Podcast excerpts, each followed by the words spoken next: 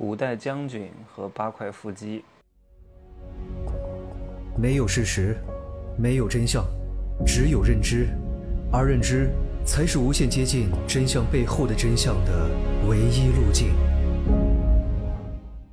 Hello，大家好，我是蒸汽学长哈。我天天讲六块腹肌、八块腹肌，今天我正式讲一讲八块腹肌它的历史渊源啊。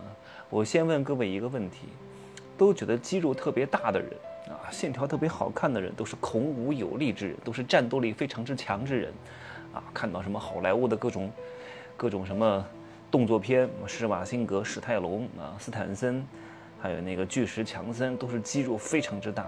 请问他们战斗力一定非常之猛吗？各位，他们一定非常有力气吗？他们一定耐力非常之好吗？真不一定，各位。哎呀，在战乱时代，你如果有六块腹肌、八块腹肌，嗯，你离死就不远了啊！为什么？这个议题呢，我往后放一放。我先来讲为什么西方非常崇拜八块腹肌，非常喜欢肌肉型男啊，都是有历史渊源的。每一个国家的历史渊源都是不同的，每一个国家的审美都是不同的，每一个国家他们的诉求都是不同的。八块腹肌的起源呢，应该是源于古希腊哈。我不知道各位有没有看过一幅作品，是米龙的那个雕塑叫《制铁饼者》，还有一个是是那个米开朗基罗的还是谁我忘了哈，就是那个雕塑叫大卫啊，那个形象就是人体的一个非常非常用数学模型雕刻出来的一种完美形象。因为古希腊的人闲的没事干啊，特别是在和平时期，干嘛呢？看他们打架啊，互相争斗或者搞健身啊。因为人没事干了，也不打仗了，所以呢精力无处发泄，所以就衍生出了健身这个产物。然后他们就在那个古希腊的那个斗兽场里边，那个什么训练场里边、赛赛马场里面搞什么赛跑、铁饼、标枪、跳远，搞什么拳击，搞各种各样的体育运动。然后呢，他们当时还有一个传统。就是他们搞这些体育运动的时候啊，你看奥运会前几届哈，都是全裸参赛的。那个时候是不可以让女人参加的，因为所有的男人都是全裸，对吧？所以他们在看体育比赛的同时呢，也在欣赏着人体。所以要看这个运动员身材是不是很好，是不是有八块腹肌，是不是有肱二头肌，是不是有人鱼线，是不是有胸大肌，什么乳头锁托肌啊等等之类的啊。不仅是看这个赛事的竞技，还要看人体的线条。然后久而久之呢，随着这个叫什么健身运动文化的兴起，慢慢的呢，所有的人都会觉得哇，身材很好的人是可以在这种和平年代赚取声望的啊！你看古希腊的很多神都是肌肉猛男啊。慢慢的呢，就变成了一种历史纹路。而纹路这个东西绝对不是一朝一夕能够形成的啊！你看那个化石。化石上的纹路啊，都是动物原来的印记，怎么可能一两年就形成呢？十年都形不成，一定是在地底下经过上千年、上万年的地质的变形、运动、挤压、骤冷、骤热、高温、高压，才能形成一种纹路的啊。然后看到这个八块腹肌、肱二头肌、肱三头肌，就会想到古希腊的一些神啊。所以西方非常追求肌肉文化。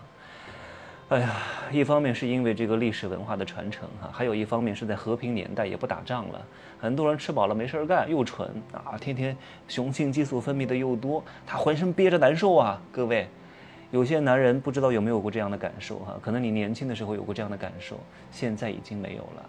就是你特别身强力壮的时候，也没钱的时候，也没事儿干的时候，你每天都憋得慌，你浑身痒啊，你要发泄呀，脾气又不好啊，啊，你不能天天跟别人打架吧？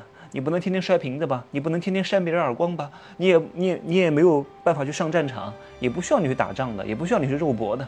那你这些精力到哪去发泄呢？健身房，啊，发泄他们多余的荷尔蒙，对吧？两个原因。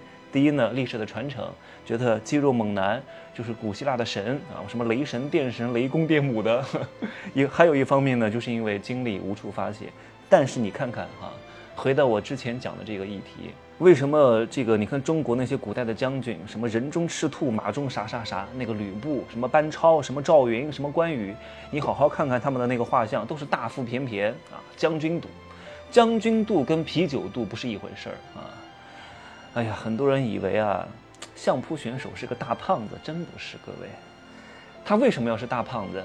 嗯，你不要以为你练你你练了武功，你就可以打得过一个身强力壮、人高马大的人，不一定的。绝对的体重对于你这个轻量级选手来说是绝对的碾压。你武功再好，只有一米六，另外一个两米二，身高又非常非常之大。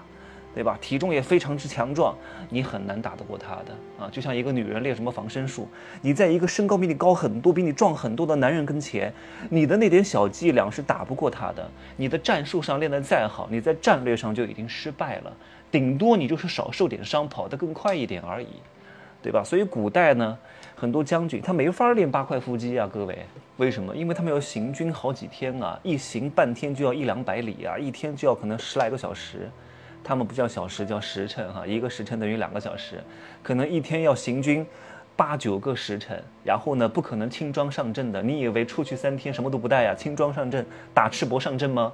对吧？轻装简行吗？不可能的，肯定要带东西啊。带什么东西呢？要穿三层铠甲去打仗啊，不然一刀就把你砍死了啊！还要带十二石弹重的那个弩，手上拿着那个荒天方天画戟，就是二郎神拿的那个东西。叫刀枪剑戟的戟，然后腰上还要别着各种各样的剑，还要再背很多弓，还要再背很多弩，还要再带一些粮食，还要骑马。各位，骑马，各位不知道各位骑过没有啊？骑马是非常考验你的腰腹力量的。如果你的腰腰上全是大肥肉，你撑不住的，你得累死，因为你需要你的腰啊去保持平衡啊。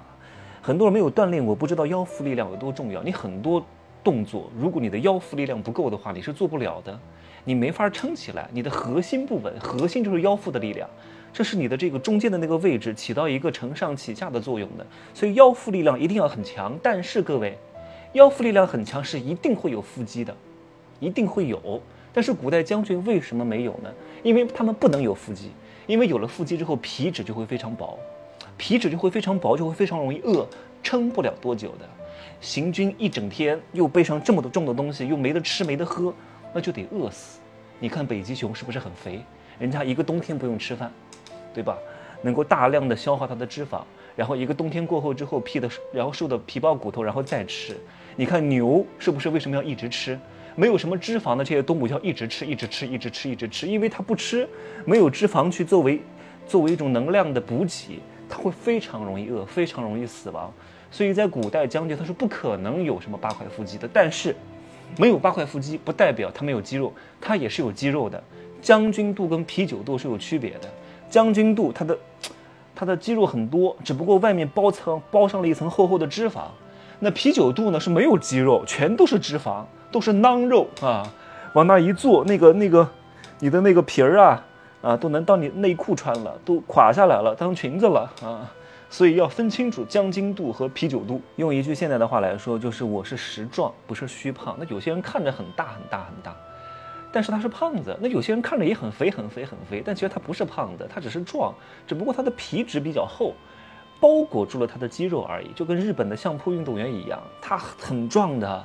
他每天要做很多无氧运动的、器械运动的、重量训练的，只不过他为了增大他的体重，他必须要有这么多脂肪，因为你增加肌肉是非常非常困难的，是有一个极限的。你到了一定极限之后，想要再长壮啊，你可能就要用一些药物了。但是呢，长脂肪会相对来说比较容易一点，所以他增加了重量，对另外的选手呢，就是比他体重轻的，是一种降维攻击啊。你看那些。古代的大力士啊，包括现代的大力士，你看那些大力士的比赛，什么翻轮胎的、拉卡车的，有几个是浑身筋肉的那种八块腹肌的肌肉男？没有，绝对没有。你们好好观察一下。还有那个蒙古的猛士，对吧？古代的将军，不可能是八块腹肌啊，一定是非常之壮，肚子很大，这样的话他才有力量。这种人才是真正牛逼、真正厉害、真正有攻击性的，而不是各位所认为的八块腹肌猛男。通常这种人呢，就是死肌肉啊。就中看不中用，也没什么力气，耐力也不怎么行，身体也不见得很好，只不过呢，安慰自己而已啊，当个小白脸，薅点女人的羊毛而已啊，要不就那个嗯，嘎嘎嘎啊，所以各位也不需要去追求这些东西，因为这些东西呢很难维持，而且每一年会越来越难啊，你今年可能付出百分之五十的精力。就能够保持住一个比较不错的状态，但是随着你年纪的增长，你可能再过两三年，你要付出百分之八十的精力才能维持原来百分之六十的效果，何必呢？还是多赚点钱最好。你用这些东西去换一些所谓的物质很难，它要经过很多中间环节，还不见得能够换得到，对吧？我有一个学员，身材练得特别之好啊，在抖音上给我留言，他说他特别羡慕有房子的人。我说你有八个房子，他说我没有八个房子。我说你有八块腹肌就等于八个房子，他说没有用啊，换不来钱啊。